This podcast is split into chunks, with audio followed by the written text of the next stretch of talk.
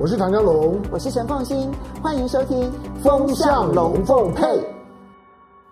风向龙凤配，我是张家龙，我是陈凤馨，我来带风向，我来跟风向，以免你晕头转向。当然，现在全世界的风呢，都集中的吹在了印度，嗯、大家都很关心印度现在的情势究竟是如何。嗯、其实呢，印度现在的疫情呢大爆发的结果，全世界呢也看到了，在这里面其实有一些很特别的外交角力在。嗯、不过，我们先从印度的疫情开始看，印度内部的所有的疫情的惨况，大家很清楚的可以看到之外。嗯我觉得这里面所凸显出来是这件事情的严重性，它不是印度一个国家的问题，它是一个世界的问题。它不只是传播力的问题，它还包括了很多的这一些后续的一些发展的一些问题。今天呢，我们特别邀请了两位呢，一起来跟我们来谈这些所有的相关的国际事务，还有台湾的一些事情。那么杨永明杨老师是冯俊、江龙。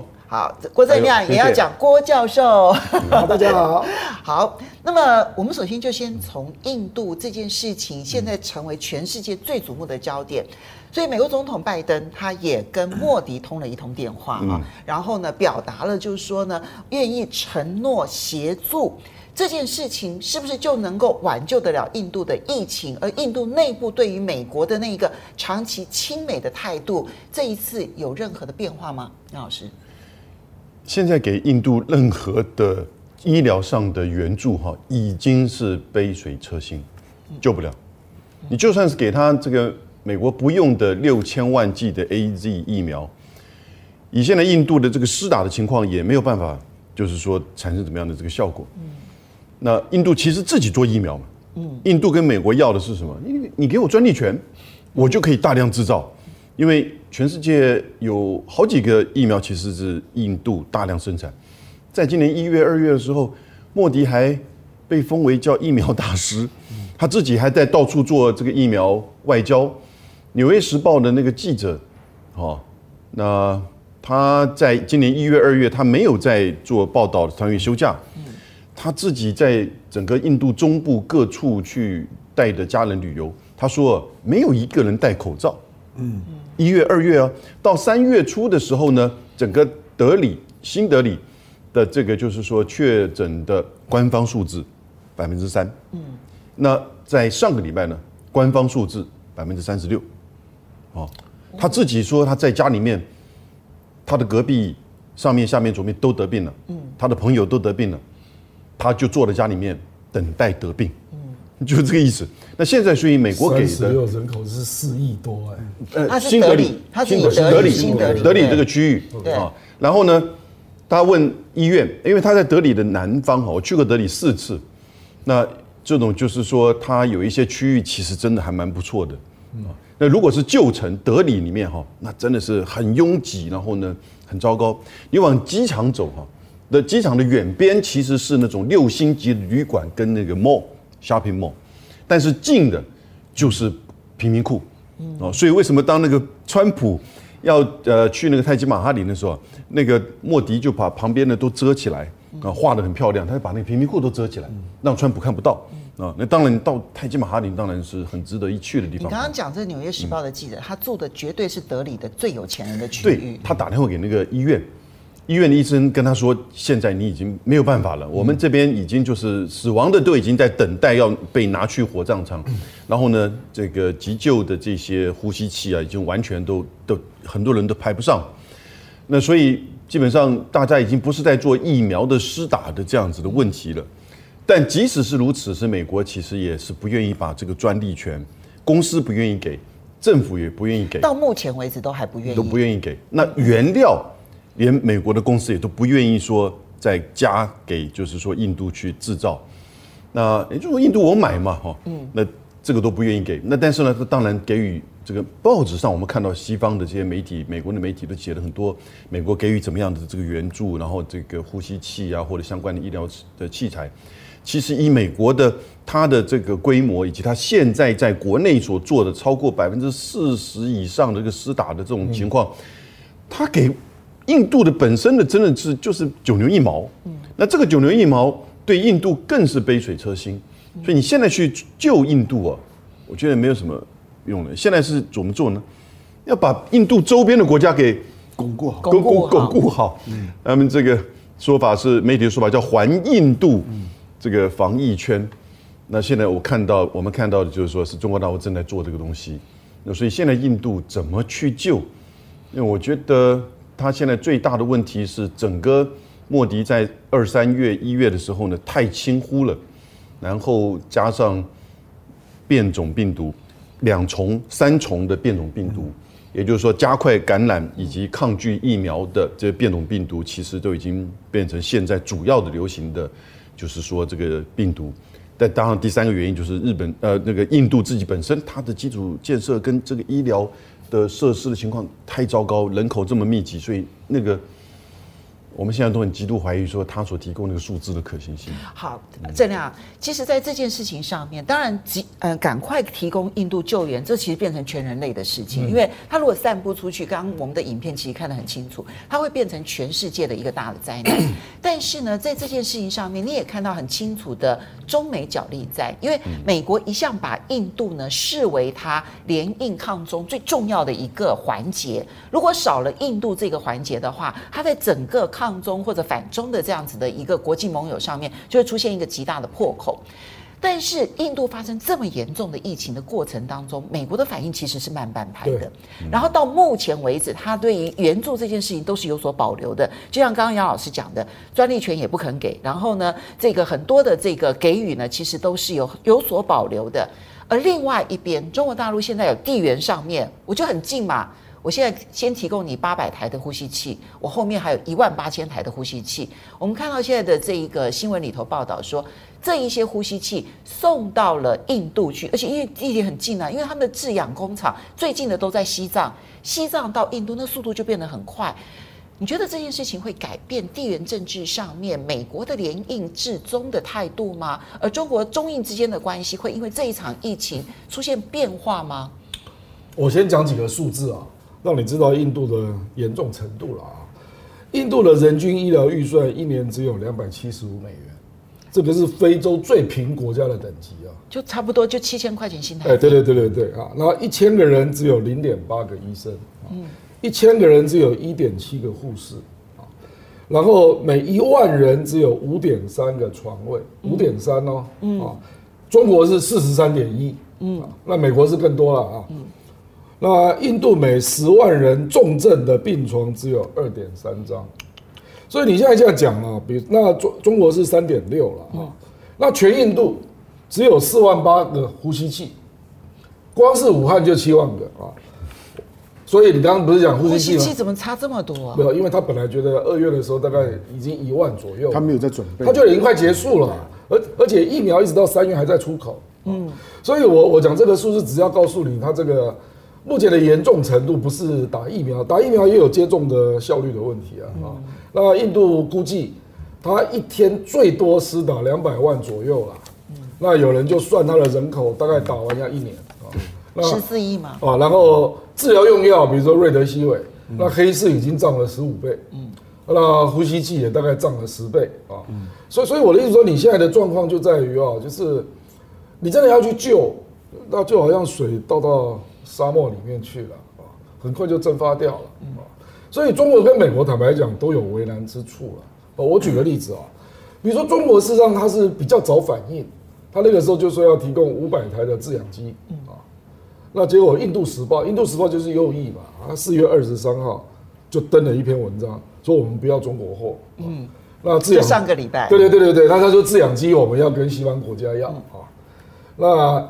你这样反弹，中国大陆当然也会有反弹嘛。嗯，那它的疫情越来越严重，所以后来我们看到四川航空在四月二十六号宣布关掉停停飞十五天啊。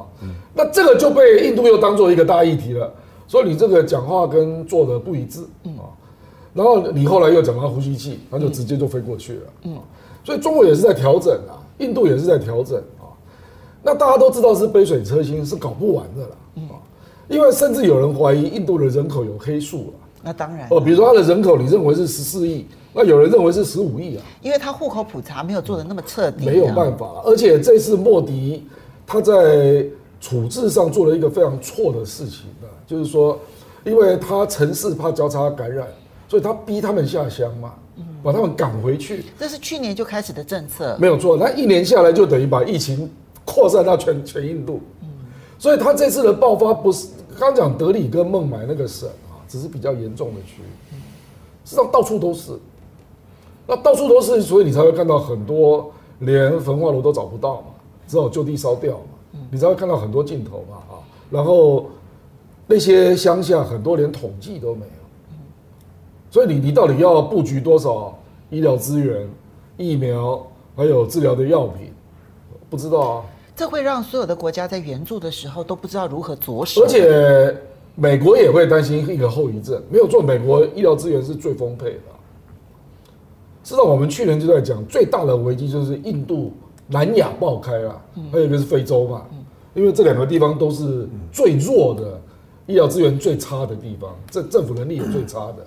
你怎么知道只有印度？那美国一旦给了印度，那后续呢？嗯，比如说如果孟加拉也爆发了，那美国是不是要比照办理？那非洲呢？哎，孟加拉也是上亿人口的国家。是啊，然后印度人也有很多人在非洲啊。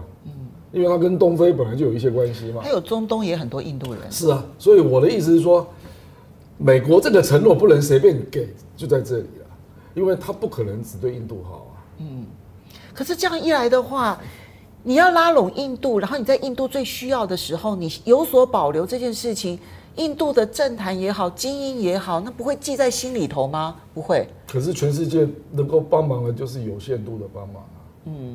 不，你当然可以去算了，说你美国疫苗存货大概有五亿支以上嘛，那为什么你自己的疫苗都不给我，都给我那个你不要的牛津，对不对？这种批评当然很容易做了啊。那你说你美国好，我们假设他辉瑞跟莫德纳，他手上有五亿支以上啊，那他给印度，那请问要给印度多少？嗯，那日本跟他要一亿支，那文在寅五月十二也要去美国啊，说你要给我啊，我们是盟邦啊。日本要了都没有办法，真的成功了。嗯，韩国我觉得有。日本的估计是九月才会打完啊。嗯，所以我美国九月才会打完。日本也认为他大概是九月左右，因为日本开开始打，日本开始打，他是开始打，日本还没有奥运，对对对，日本日本九月才有机会打。刚刚正亮正亮讲，就因为印度的印度的情况一定是分两个部分，一个一一些大家在国际上面谈的是大家该怎么对印度。可是印度本身的问题，就是刚刚姚明阳教授或者郑亮讲的问题，就他自己的结构面的问题，是你把再多东西给他，也不见得能发生这作用。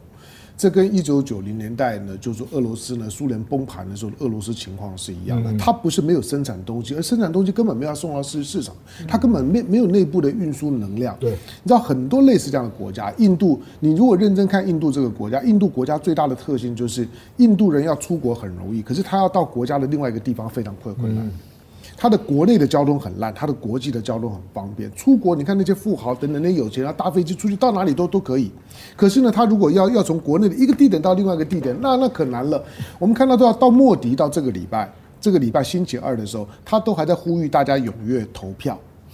从我们的角度来讲，你会你会觉得不可思议啊！对啊，你会觉得这个礼拜已经是一天三十万了啊！对，而且全世界都已经看到了你的这个疫情的严重性啊！对，所以当你觉得你如果在在台湾了，你你当你真的不不想活了吗？就这么多人每天都在死，而且印度人心知肚明，你怎么可能一天才死两两千人？怎么可能？嗯，你你稍微算也知道，而且从他数字不太可信。你从医疗体系，从他的到到处露露天在烧尸体的情况，怎么可能？BBC 认为是十到十二倍。对了，就是那那那个大概都是基本的合理的推估，因为因为印度的社会阶阶级，他的贱民的阶级的户口的黑数太多了，那个贱民很多是经常印度发生命案，你根本不知道那个人是是谁的，就是大家常说你在印度真的路边看到是尸体，你你你你不知道怎么处理，因为他根本从生到死都都没有户口，这种情况是很。很普遍，好吧？那印度的问题是一回事，可是国际社会，我觉得美国，美国基本上面还是一个很自私的心态。美国最高的时候也也曾经单日到二二十几万呢，也曾经呢，其实其实大概到接近三十万。你可以想见，这个国家的医疗资源，包括呼呼吸器，绝对够。他现在一天只有三万七，嗯，你换句话说呢，他原来呢应付他最大量的时候那个准备的医疗资源，现在应该是在医疗资源过剩的情况。对，那些资源其实是可以放的，但他的他没有放。那你说疫苗的疫苗的部分，其实以美国过去一年多的时间，他要什么东西，他用国国家的名义征调的时候，企业通通乖乖就范呐。所以不要用用什么企业呢不不给不给什么专利授权，我觉得那都都不是理由，就是你的国家态度比较重要。那你说会不会其他国家也爆发？其实除了周围的周围的孟加拉，我会有点担心之外，老实讲，最糟糕的会爆发的国家大概都已经过了。非洲的那样子的那样子，你认为已经过了吗？因为太乐观了一点？没有，我的意思，这里面的变异病毒，我的呃，当然就变异病毒就这样。我的意思就是说，地球上面会爆发大规模疫情的几个几个国家，美美国、印度、巴西，你看。东盟，东盟我当然有有几个国，但是东盟的条件毕竟比印度好很多。印尼也有黑数哦。对啊，印尼也有，但是它总体来讲的条件已经比印度好很多。所以现在就是说，除了这几个国家，你说真正在爆发的，其实都是先进国家。欧洲，欧欧洲，你从从德国，德国接近四百万，然后你看到你看到西班牙、法国这些都都是五百万等的等级的。那英国是接近了六百万等，那个量都非常非常惊惊人。今天对印度，其实它普遍表现出来的是，当印度离我这么远，平常称兄道弟，电话视讯讲话很亲密，可是真的发生发生事情的时候，老实讲，远亲不如近近邻，天高皇帝远，我鞭长莫及。嗯，大部分就就是对印度的情况，嘴嘴巴讲没讲而已。你真的要做，我觉得那那些的国家都离他太远，嗯，也没有迫切感。为什么中国第一个出来，赶快把周围框框框起来？中国就中国知道这个这件事情呢，不不得了，十三四亿人口的大国，如果真的炸开来之后，周围的国家一旦感染了之后，亚洲就完了，亚洲就完了。中国现在不是在救自己，中国在救亚洲。亚洲如果完了，大家都会受很大的影响。他把周围框起来，我说现在中国采取了救印度的方式。虽然它不是一个最好的方式，但是可能是最有效的方式，就是用用用这种森林大大火的救火的方式。森林大火绝对不是拿着很多的水去把火扑灭，那个你永永远来来不及。森林大火就是你要预先设定好一个区域就让它烧，嗯，你就尽量让它烧，烧到完，能量耗耗尽为止。那周围呢？你不想受影响的住宅区啦、工业区怎么办？赶快把防防啊防火墙打。其实就是砍伐它那些树木，然后让它没有能力再。赶快把防防火墙给辟出来，不要让它呢往你认认为不该烧的地方烧，就只能够这样做。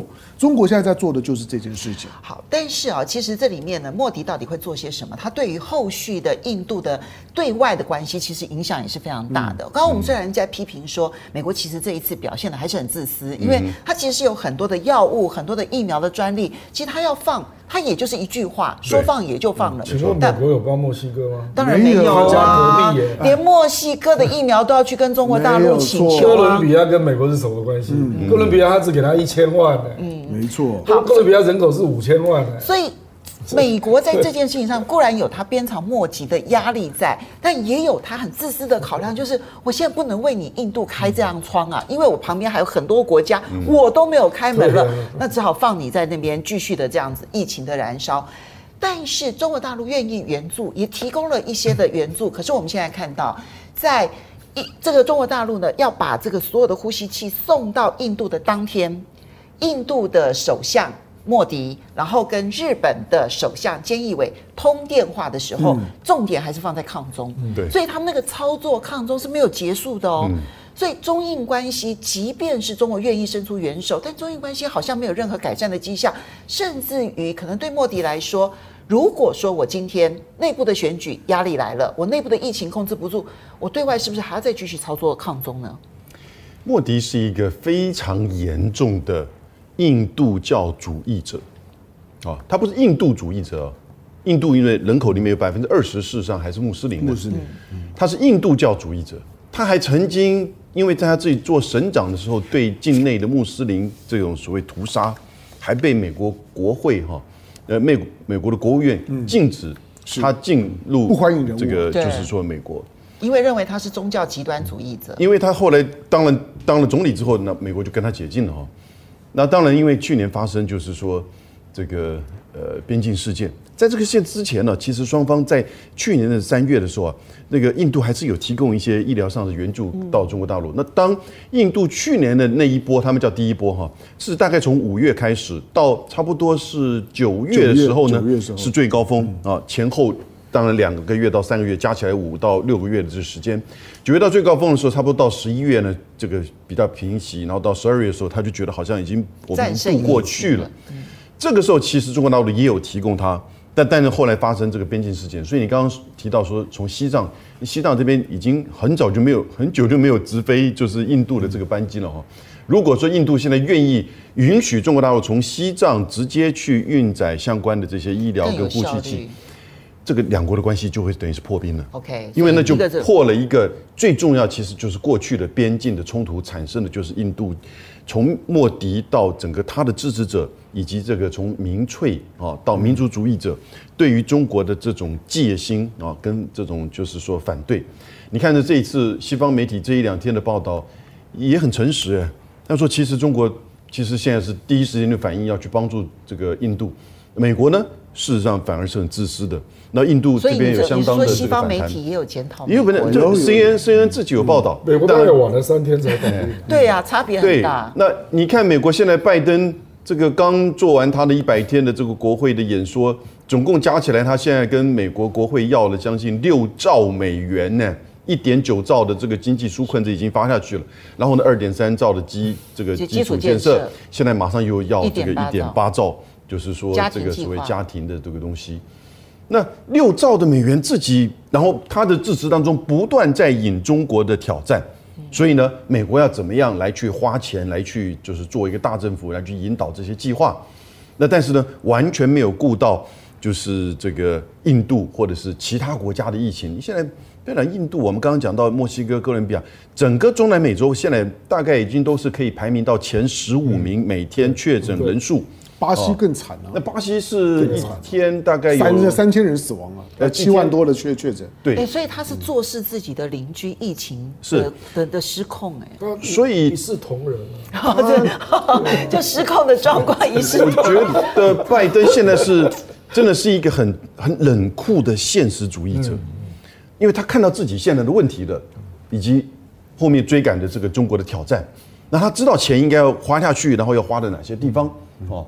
这些东西从美国自己的角度来看，不管是纾困、疫情，还是说这个基础建设，还是家庭，还是减税，哦，然后呢，他花了这个东西，但是旁边人看的是，哇，不只是羡慕嫉妒，旁边人还在受苦受难，哦的这个情况之下，而且是极度的受苦。就你的最亲近邻居，而且你的门罗主义这个后院，你自己框的这作为你这个痉挛的这个后院，你自己发生这个后院发生这么严重的情况。你一毛钱都不给，就是隔壁的房屋倒塌了，你这边在装潢你的房子。不是羡慕嫉妒，是羡慕嫉妒恨。对。所以呢，我觉得莫迪跟菅义伟、印度跟日本那个电话，也基本上是美国要求下安排好的。他们只是照着这个剧本在演出，所以印度跟日本就算他们的疫情很严重，美国要求的还是你们赶快先联络，然后彼此之间抗中。你不要忘记，当那个四方安全会议在做第一次的视讯会议，拜登跟这三个元首这个讨论的时候，那同一时间，印度的那个缅甸的街上还在杀人，他们一句话也不提啊，嗯、对不对？嗯、所以他们完全是一个很冷门，拜登是一个很冷酷的现实主义者。也就看美国现在自己国内已经面临到的这种国际的挑战，至于外面什么事情，我觉得他那个反应真的是太过于冷酷，那连美国的媒体现在都有点看不下去。但是呢，同时也在讽刺啊，嘲讽说，这个中印之间虽然因为这个疫情，中国愿意提供这个相关的援助，可是印度太不不太愿意接受，因为中印之间的这种边境的这个冲突，所以呢，也没有什么太多的其他这个评论。我觉得现在中国应该哦。就是说，除了这个环印度的这个防火墙应该建立起来之外，还是应该建立一个。其实救印度就是救自己，嗯，救印度就是救亚洲。你当然周边这个环这个印度的这九个国家，其实应该要就确保不要被扩散。那一旦扩散，说整个经济产业链完全就受到影响，因为你跨过缅甸。这这上个礼拜，中国大陆自己本身的这个外来的，就他每天有一些这个境外境外一路，好几个是从缅甸过来的，嗯，好几个从缅甸过来，你这个其实就很危险。虽然东印度省哈，东印度省其实它的这个爆爆发的比例跟在就是整个德里到孟买的这边比例上是小，但是我觉得这种东西，你一旦是如果是变种病毒这样爆发，你看现在缅甸也都是在示威抗议的情况，这个军政府哪有什么情况？这有点像是二三月的时候那种印度的这种情况，对不对？因此，如果这个时候不去也去积极解决缅甸的问题，然后加强防疫，它可能就会爆发进入到中国，进入到整个东南亚。所以我们看到说，其实王毅很快的在四月二十七号的时候就已经举行了一个，因为你可以戏称叫做环印度国家的一个外交部长的会议。其实目的就是要防止印度这个疫情，然后往外延伸扩扩张。但是你知道要用一个国家的力量，然后呢，同时要帮助这么多，其实相对来说，不管是公共卫生条件，或者它内部的治理的这个能力，各方面其实都不足，这个压力会不会太大了一点？防得了吗？跟你一样多，对，你防得了吗？不，我印度哈，就算说你印度内部你没办法，你没办法救它，其实你现在光是这剩下来这五个国家，巴基斯坦、阿富汗，然后呢这边尼泊尔，然后呢这个孟加拉，然后再加斯里兰卡。其实这个要整个防止它的往外扩散，能够做得到吗？其实这几个国家本来就是中国疫苗合作的对象了啦，因为印度是大印度主义嘛，所以周边国家跟他都不太好了，嗯，所以本来就是跟中国合作了啊。不过我觉得香龙刚刚讲到一个一句很无情的话了，可是那无情的话可能是真真理了啊，就是疫情有它的循环呐，嗯，然后高峰还没到，你可能丢进去都是杯水车薪了。比如说这一次就有人发现啊，孟买的贫民窟啊，反而受灾不严重，为什么呢？他们前一波已经前一波已经感染了，而且有抗体的高达百分之五十啊。OK，那可是西班牙流感，所以他们的贫民窟反而出现了群体免疫。对对对，那我跟你讲，那个西班牙流感也是这种现象，就是它第一波、第二波，第二波是死最多人的，那第一波感染的人死的人很少，啊，那西班牙就属于第一波感染。那印度是第二波感染，哦，所以我的意思就是说，你现在就是刚好印度就进入第二波嘛。那第二波很不幸都是你比较重要的地方，就有钱的地方啦，孟买啦、德里了哈。那可是它还没有到顶点，因为很多人认为五月才会到顶点，可能日确诊数会到五十万。你现在我看今天是三十六万啊，那他说到日五十万开始往下走，那个时候你机会才到。这都是官方数字。我我我我我我，即便是官方数字没有错，我我认为一定是五倍到十倍了。嗯，是让纽约州、纽约市的疫情也是这样才慢慢下来的。嗯，所以所以先到了顶点才行。不啊，你前面当然你可以援助啦，比如说那个时候郭沫也拼命的跟中央政府、联邦政府要呼吸器嘛。嗯，啊，你你会常常看到一些悲剧画面啊。可是你基于人道，你当然可以去捐助了。嗯，可是我只能跟你讲说，效果不会很大了。而且到最后，你也要把日本拉进来了。哎，日本跟印度不是更好吗？还日印联盟呢，对不对？那日本是不是要出多一点钱呢？举例了，嗯，那日本到末，因为到最后恐怕，因为中国去年出口光是那个防疫抗疫的物资啊，就是全球几乎都在他那边制造嘛，嗯，所以最终还是会回到这一点啊。啊，呼吸器啦、制氧机啦、口罩啊等等。那你判断这一波的疫情在印度内部，它会不会往外扩散？你觉得有？我认为一定会。这我跟你讲，南亚的国家啊，你千万不要乐观呐，你一定要用最坏的去评估啊，会比较准确一点。那除了南亚之外，它会往东南亚扩散吗？它会往中亚？缅甸会有了，可是我认为，因为缅甸是有点失序状态，那其他地方还不至于失序了。嗯，到泰国，我认为会把它边境封起来了。嗯，不过我刚刚有有一个想看法跟你们不太一样啊。实际上历在历史上，疫情有助于减缓战争，对。可是他从来没有能力克服地缘政治矛盾，嗯，所以你不要太高估了。说什么？哎，这个有助于中印的，这很难。政治矛盾的话，看到他们内部的反应就知道。我跟你讲啊，你顶多是呃，这个时候战争不要打了啦，因为出出上街头很危险啊。那军队动员，大家都会传染的啊。第一次大战就是这样结束的。第一次大战一九一八年，就是到最后没有办法动员人口了嘛，那大家回去防护疫情算了，哦，所以可能会暂缓激烈化，可是这个地缘政治矛盾，我认为大概就是这样了啦，就是日本跟印度还有美国啦，这个跨手来抗中，这个逻辑至少要持续十年以上。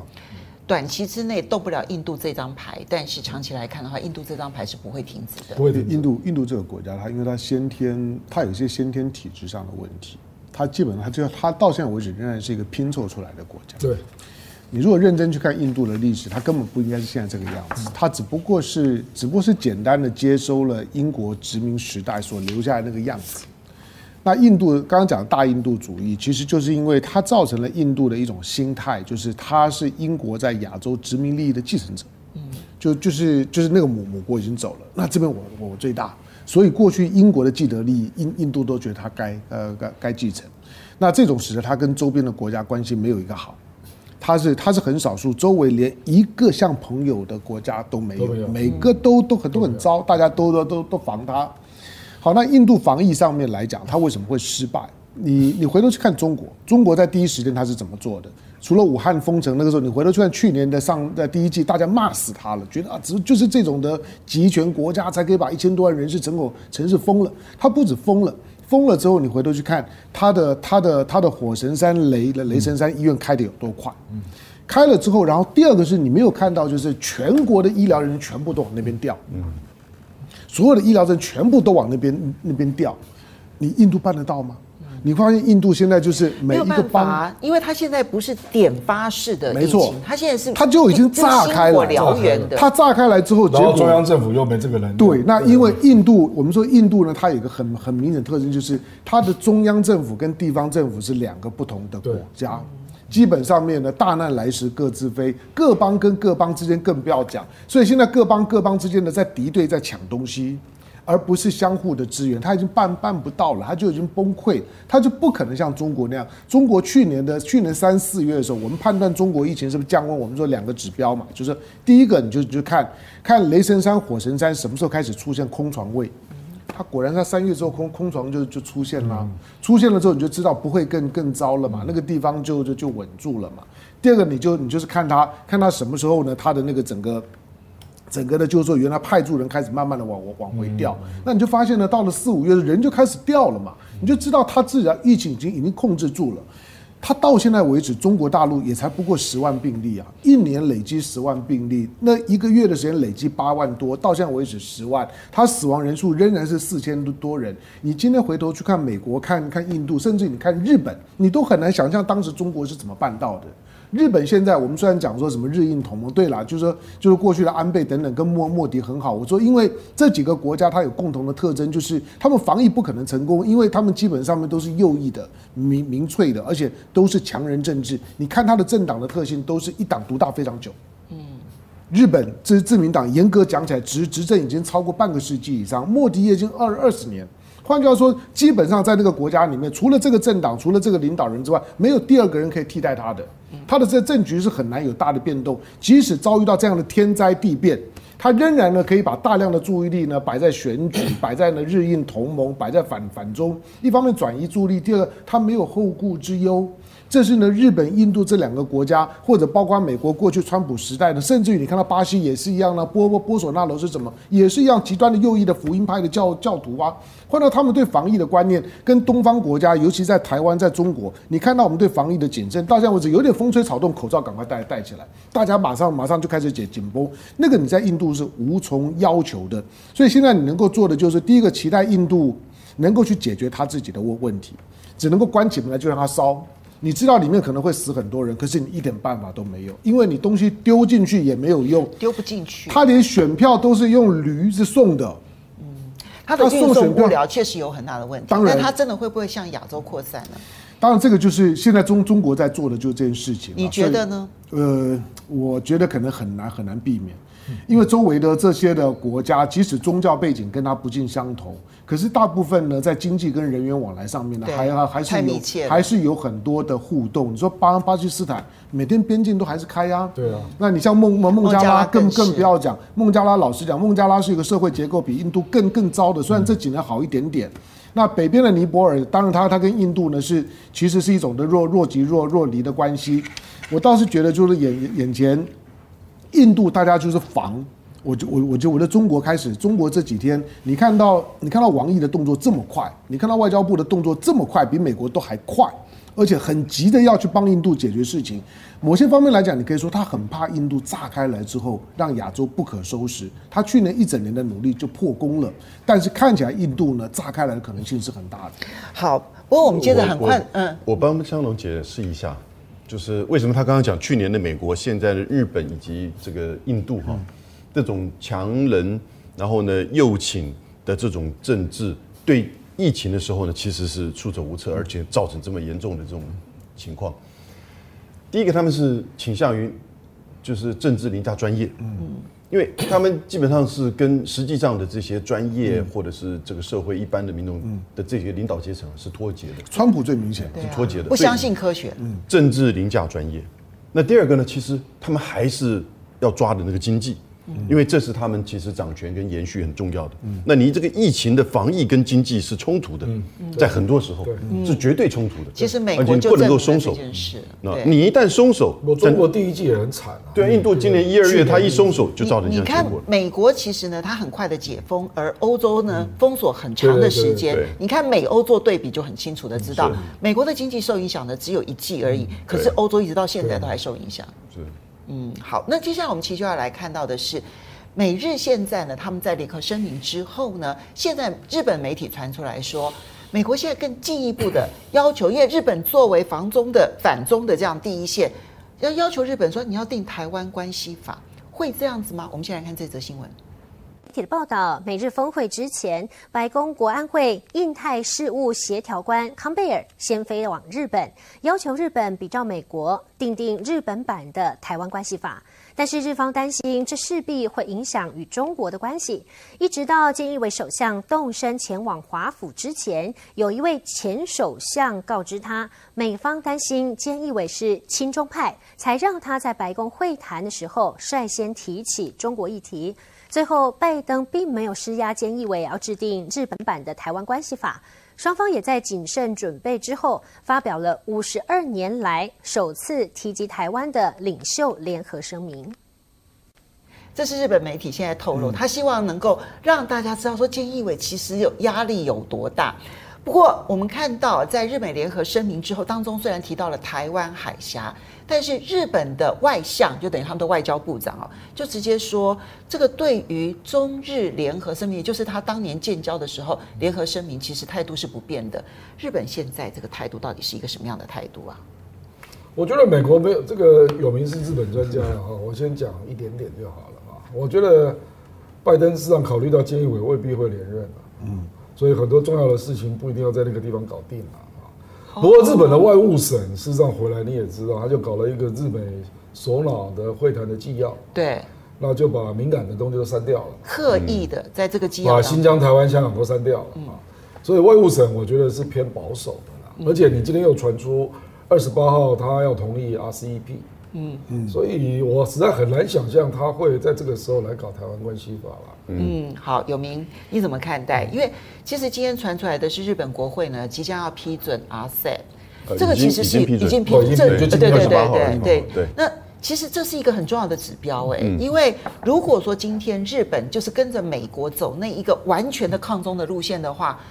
RCEP 其实是中日关系当中很重要的其中的一环。理论上来讲，他只要不批准，或者是我搁置在那个地方，我连讨论都不讨论，那就坐待其他的国家核准 RCEP 就好了。日本其实批准 RCEP 在十五个国家当中算是蛮前面的哦。对，而且很重要。对。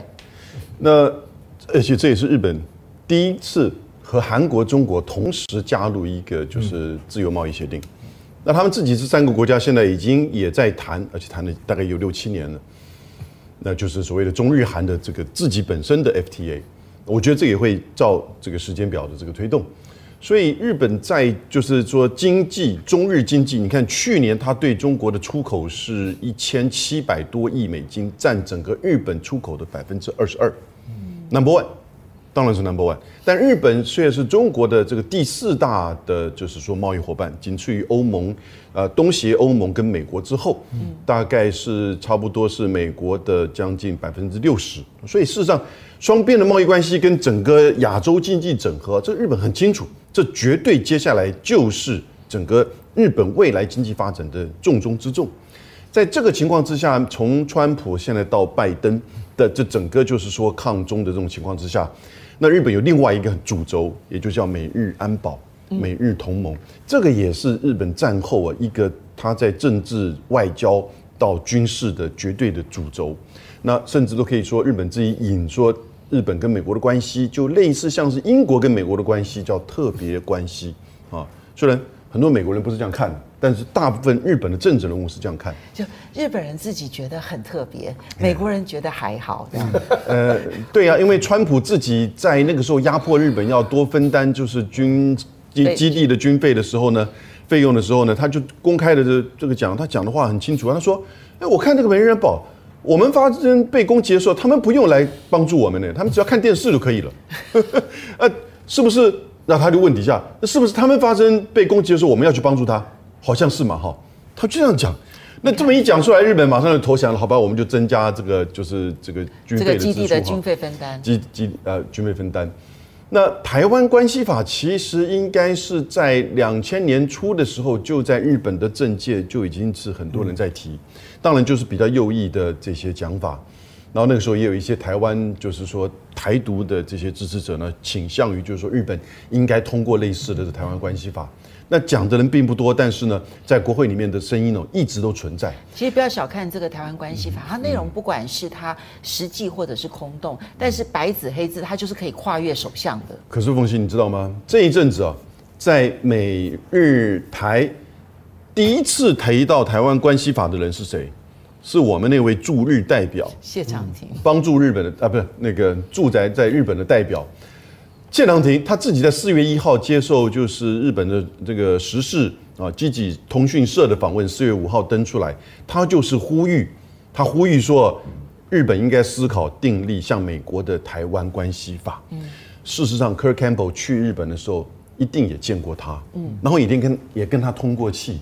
也找过一些这个日本的议员啊，过去的这些大臣，也就是说，事实上这是一个时间点，这完全也其实就是美国或者我觉得就是 Kurt Campbell 他的这个想法，希望接下来这个时间点，然后呢，透过这个美日这个菅义伟跟拜登的这样这个谈话，你看他们才谈二十分钟就加那么两句话，不过各位很多人忘记那个那句话的后半段了。那事实上，台湾这边的媒体完全不谈，我们蔡英文政府都完全不谈。那后半段，我个人觉得可能是日本这边提出来，然后拜登点头的。有日本这边呢，很恶、很刻意的把它给释放出来，讲说说这个是菅义伟要求的哦，菅义伟并没有对拜登的要求照照单全收哦。对，后面这句话是就是两岸问题和平解决，鼓励两岸问题和平解决。其实美国大概奥巴马的后期的时候已经不讲这句话了啊，但是呢。呃，这个话居然在这里面这个浮现，其实也表示说，这是外务省啊很有心的要寻求一个平衡。嗯，那那当然，美国美国当然视而不见，跟我们台湾一样视而不见。所以现在这个台湾关系法的这个声音呢，又开始浮现。现在关键就是说，九月份的这个选举的话。不管会不会提早，我们先等一下。所以刚刚台湾关系法这一段啊，你觉得到底是谁想要提出来的？是坎贝尔呢，还是谢长廷？然后去告诉这一个他的印太沙皇说，那么可以定一个台湾关系法，是谁想提的？第二个是，那日本政界到底接受还是不接受？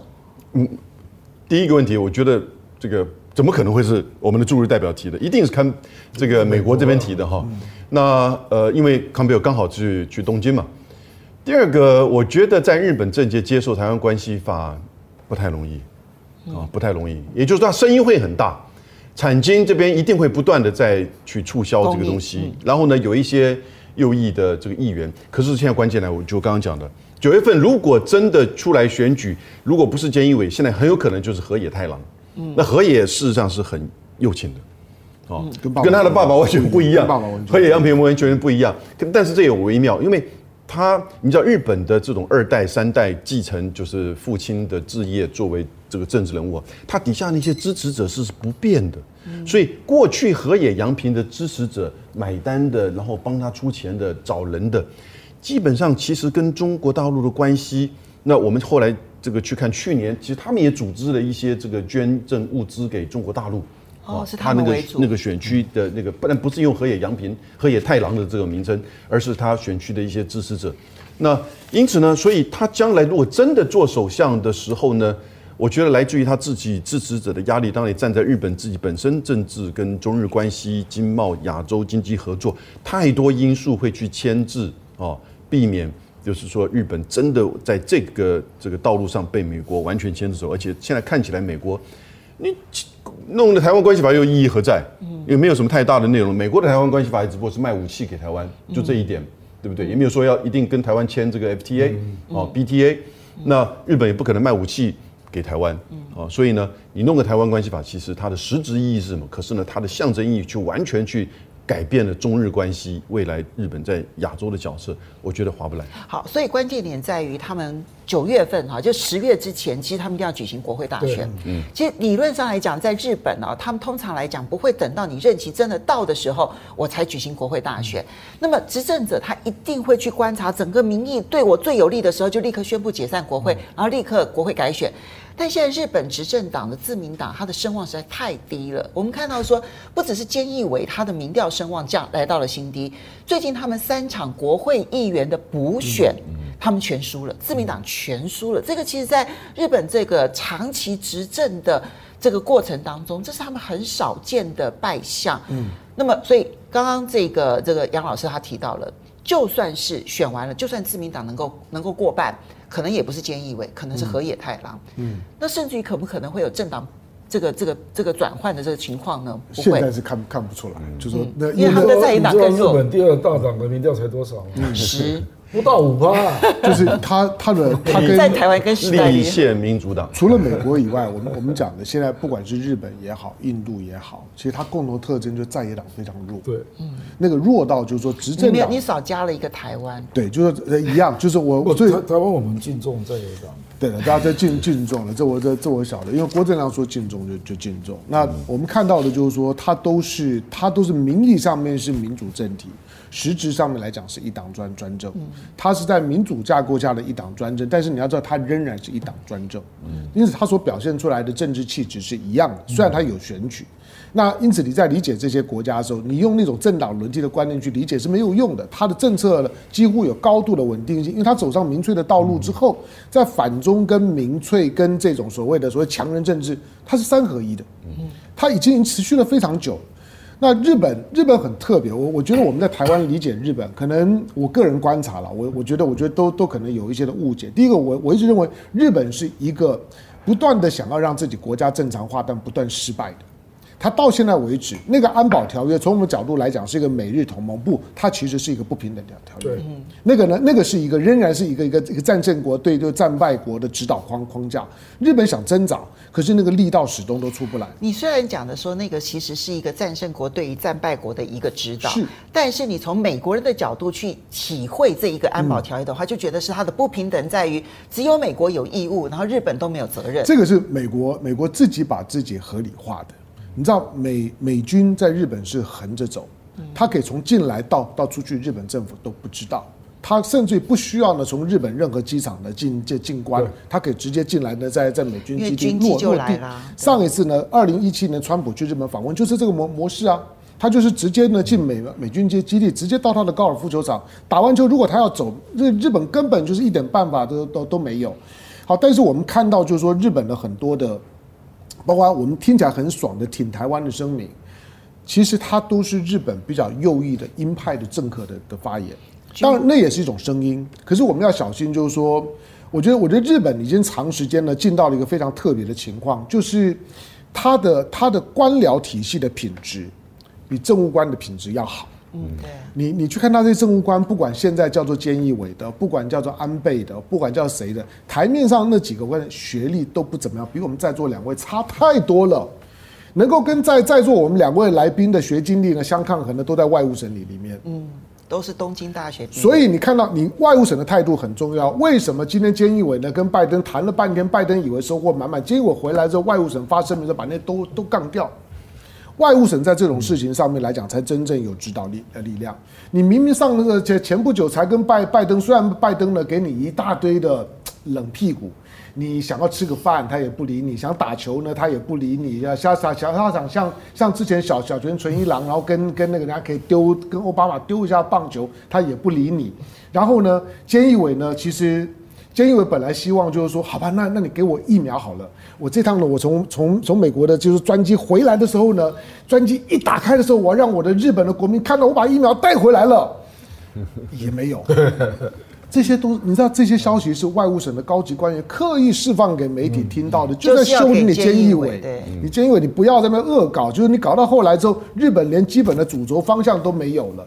你看到美美国、日本跟美国谈的这样子呢，好像呢，好像呢，你你兄我我弟的，大家呢 much much。可是你看回来之后，RCEP 通过多多多快。嗯 RCEP 不是通通过快，而且是几乎没有任何的杂音就就就就通过了。你你你不觉得日本这国家很奇怪？他就告诉你，就是说，它上面的那些人跑来跑去的，那些的走马灯，那些其实都是基本上是政客，他们的 quality 不怎么样，可它的稳定性仍然表现在它的通产省跟它的外务省里面。通产省跟外务省的政策到目前为止看起来没有什么改变。这样你同意吗？就是他现在看起来几乎是一种上下层的分裂，嗯在政政治家的这一部分哈，政客的这一部分越来越走向右翼，走向保守，而且以反中作为他们主要的诉求。不管是现在的菅义伟，可能未来的河野太郎都是如此。但在他的整个的中间分子当中，不管是外务省的态度，或者是可能河野太郎背后的金主的态度，就是你要跟中国大陆保持经贸关系，你必须保持稳定关系，你必须保持良好关系。所以上面虽然跟着美国的调子走，但是他的中间力量根本不让他有任何往这个方向走的可能性。我那个政治人物的领导威望还是不一样啊。比如说菅义伟，我认为他是特别低了啊。嗯。因为他就是继承上来，然后一直不让不让大家觉得他可以处理外外交嘛，啊，他一直没有那个外交家的样子啦。安倍就不一样啊，所以我觉得还是取决于那个政治领导人对官僚他的掌握程度了啊。比如说最简单就核废水这个事嘛，核废水这个事情安倍就是不宣布啊，嗯，那事实上官僚早就做好决策了，嗯，那菅义伟就是 hold 不住了嘛，就宣布了嘛。他是被官僚给压，当然是这样啊，当然是这样。就是日本确实对在定义他的国家利益啊，有一股很稳定的、坚定的力量啊。那要浮到这个政治人物上面，我觉得菅义伟就比较 hold 不住的那一型啊。嗯嗯。所以他们就担心他去美国会出事嘛。所以你就可以看到回来之后，外务省做了很多更正啊。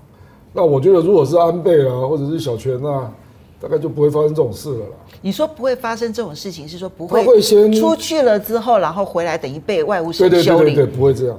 然后应该可能会先处理好了。嗯嗯嗯。那这个就是你在政界有没有这样的名望啊？你觉得他们国会改选完了之后，会出现这样子有名望的首相吗？我至少会比菅义伟好一点啊。菅义伟真的是不行。好，所以对台湾来讲，期待日本很深。但是如果理解日本的政坛的话，可能你对于这个期待必须要打很多的问号。下一任首相谢长廷是有希望的，以他对对日本的投入的程度，嗯，对你们你们快要出一个日日本首首相，没错，开玩笑，因为 你的冷笑话让我更重视美国。你的有萧美琴也有也有也有也有机会。你的冷笑话让我一时之间不知道如何的接话。而且我我跟你讲，我补充一下香龙刚的看法。美国对日本，你还要很认真的回应这个看法。美国对日本的控制能力是远超过你。没错，远超。比如说田中角荣是怎么下台的？对啊，鸠山是怎么下台的？这两个都是明显的比较不听美国话的。嗯，所以就算菅义伟这么样子的听美国话，但是拜登给他这个冷脸的意思就是我们不看好你未来，你以后想要再继续当首相也很难。日本日本他们曾经讲过，就是当然这我我跟日本的朋友在聊，他说美国的两个政党。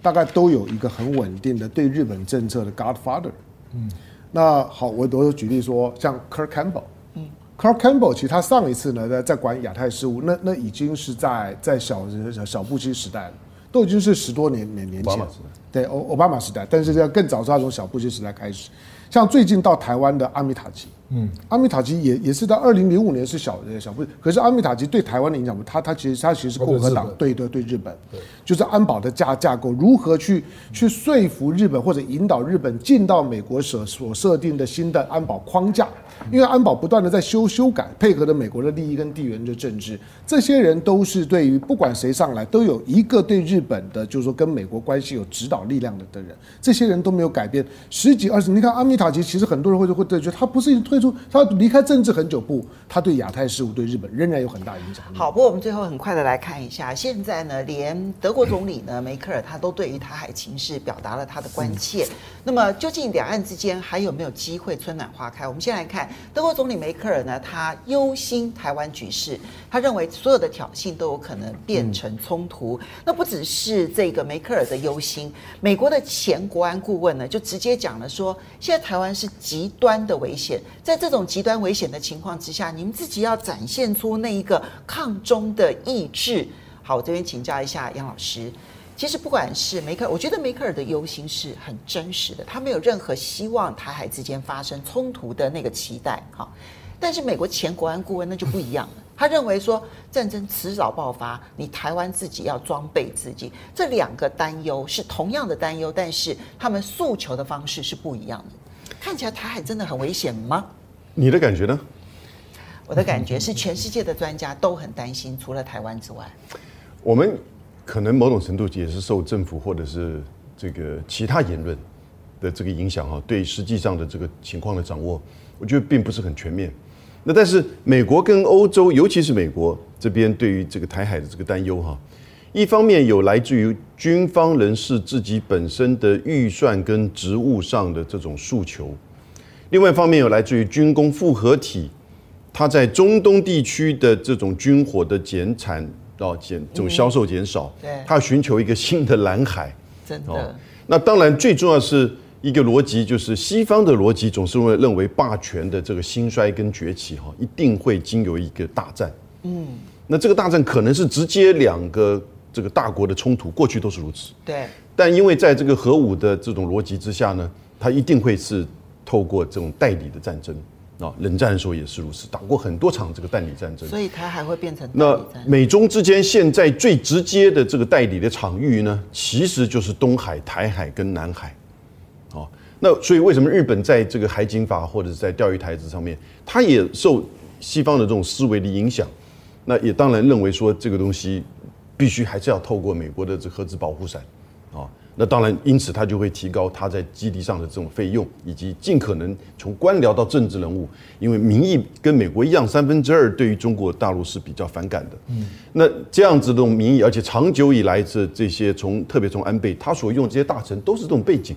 日本有没有能够找得到比较温和、理性或者是精进取向的这些政治人物？其实很多，那二阶俊博就是如此嘛，嗯，对不对？那。但是呢，二阶进博即使以他这个影响力，他都没有办法去影响，就是菅义伟跟安倍哦，对于就是说中国这样对峙的走向，他也也也也只不过就是如此。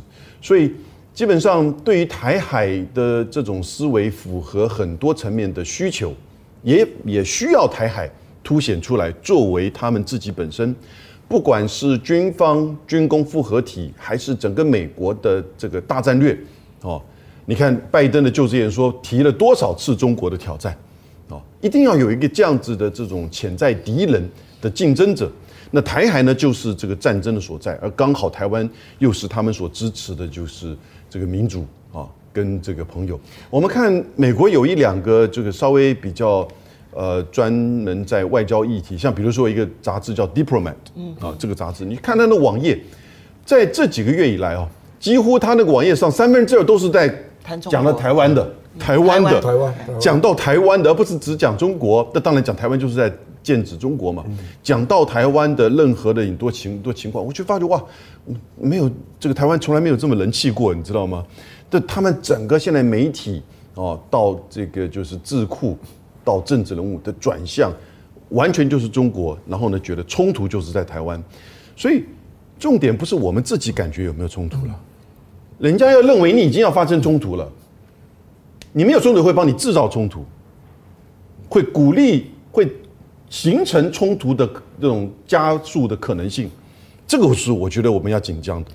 曾亮，你同意吗？现在就算台湾不想寻求任何的战争，就算中国大陆他也不愿意真的台海之间发生一战，假设是这样的前提的话。可是，在美国现在这种从霸权转移的那种代理人的战争，势必要有一战的这种心理的压力之下，可能台海冲突至少背后会有催生者，你同意吗？其实你刚刚引述两个人嘛，对不对哈？两个人表面上都提出这里的情势紧张啊，那你对那个背后有军火利益的那个就要小心了啊。嗯，因为 McMaster 背后显然是有军火利益的，是？那他当然就是说希望你要全民意志要坚强，就说你要抵抗到底，这就是苏贞昌说的拿扫把打到最后一刻。不是这样啊，是希望国防预算到三趴的 GDP 了啊，因为现在才二点四啊，还可以再多买一点啊。那梅克尔那个大概就是想说，你们应该好好谈一谈。对，我觉得两个出发点很不同，结论一定不一样啊，因为梅克尔背后没有什么利益，马上就要卸任了。他讲这话就是他真的忧心看到情势在发展。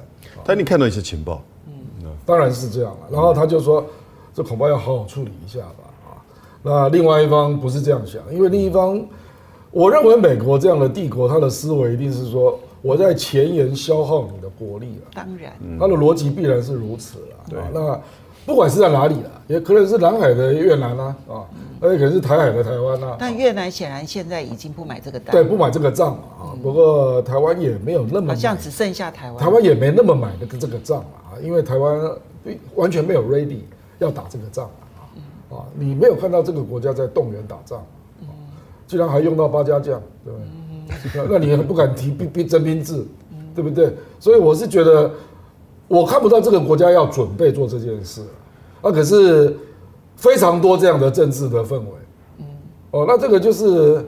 自己找麻烦呐、啊，变成这样子。江荣，你觉得现在这样的一个氛围之下，梅克尔是忧心忡忡哦，他是担忧，他是希望两岸之间能够赶快坐在谈判桌上面，他也希望说背后所有的挑衅力量可以先退出。但是你从美国的前国安顾问的这个说法来看的话，其实背后煽动的力量其实还是蛮大的。对啊，当然所有的所有关注国际事务、关注亚太事务，那但，因为全世界现在的现在重心在亚太嘛。不管从经济各方面，当然在在亚太，所以焦点摆在这里。那就像这个星期二，这个星期二，Friedman 在在《纽约时报》的专栏，他就在谈说呢，中美是不是终终终究会会会有有一场战争，甚至引发核核核子大战。他引用了那那那本书，二零三三四年中美冲突，一本小说，而而且会导致核子大，因为这个是前前美国海军上将写的。嗯，好，那当然那个是一个那个是一个忧忧心，大家他只在提醒，就是说呢，一定要要战略克制，就彼此之间不要的都把对方逼到墙角。那现在虽然很难，可是还是要增加互信。那最少避免冲突，要要要当好朋友已经不可能。Friedman 不可能期待中美再当好朋友，像以前一样。可是要避免，就是说呢，一些战略上的误解。你讲的 Friedman 背后是没有军工复合体的，基本上没有，就他他是这样子讲话。对，所以他的态度就比较倾向于说，两边好好的坐下来谈吧，不要有那一战。对，好，那呃，美国比如说呃，前两天我们在谈到像像瑞典的这个，就是说呢，呃，和平研研研研究所。和平研究所所发布的全球的军就军费的军费的报告，你长期在美美国现在占全球军费二零二零年，但全球军费支出百分之三十九，大概还是维持在四成。可是如果你长线来看的话，它其实是慢慢的在这下降，下降，然后中国在慢慢再上来，中国大概到占到百分之十三，大概美国的三分之一。你看起来会觉得第一个两两国差距还是很大。第二个，你会你会觉得，哎，美国好像呢，它的它的军事力量是慢慢在消退，不是？你要你看看这样的比例的时候，你要看要以一个盟盟国集团来看，如果把美国跟他的盟国的所有的支出来看的时候，其实并没有什么差差别，嗯或者他只是把大量他的军事支出转移到盟盟国身身上，本来我分摊的那个百分之五六十六七十，现在有百分之二十左右都转到盟盟国身上，要盟国帮我出出这个钱，这是美国在做的。但是以他全球四十几个结盟国家的总军费支出来看，那个占比并没有太大的的改变。第二个就是说，梅克尔在担心什么？梅克尔梅克尔讲的论点里面有一个很核心的，在台湾都不太谈，他叫联合国无用论。对，他在讲说他为什么担心？因为他发现联合国现在不管事儿了，很多的事情以前我们成立联合国干干什么呢？老实讲，今天德国当初呢全力推欧盟就是要对抗美美国嘛。就是要让欧洲摆吧摆脱了美国的摆脱大大西洋主义的干扰嘛，就是欧盟应该要慢慢要有自己的主体性嘛。可是他他失败了，美国对欧洲还是有很大的影响力。可是他是他认为有很多的国际冲突应该进到联合国框架里面去。可是他他在提醒你，就是其实最不遵守联合国决议的就是美国。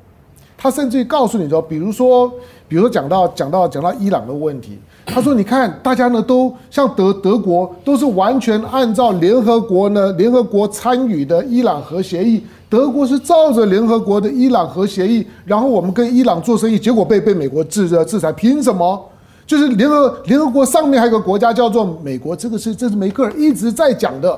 今天最不遵守是美国，那联合国没有用的时候，大国就可能发生冲突。他不断的在暗示这件事情，但他没有提解决就知道了。我觉得他只在卸任之前的一个哀鸣，就担心会发生冲突，而台湾就在这个冲突的中心点上面，只是台湾不觉得。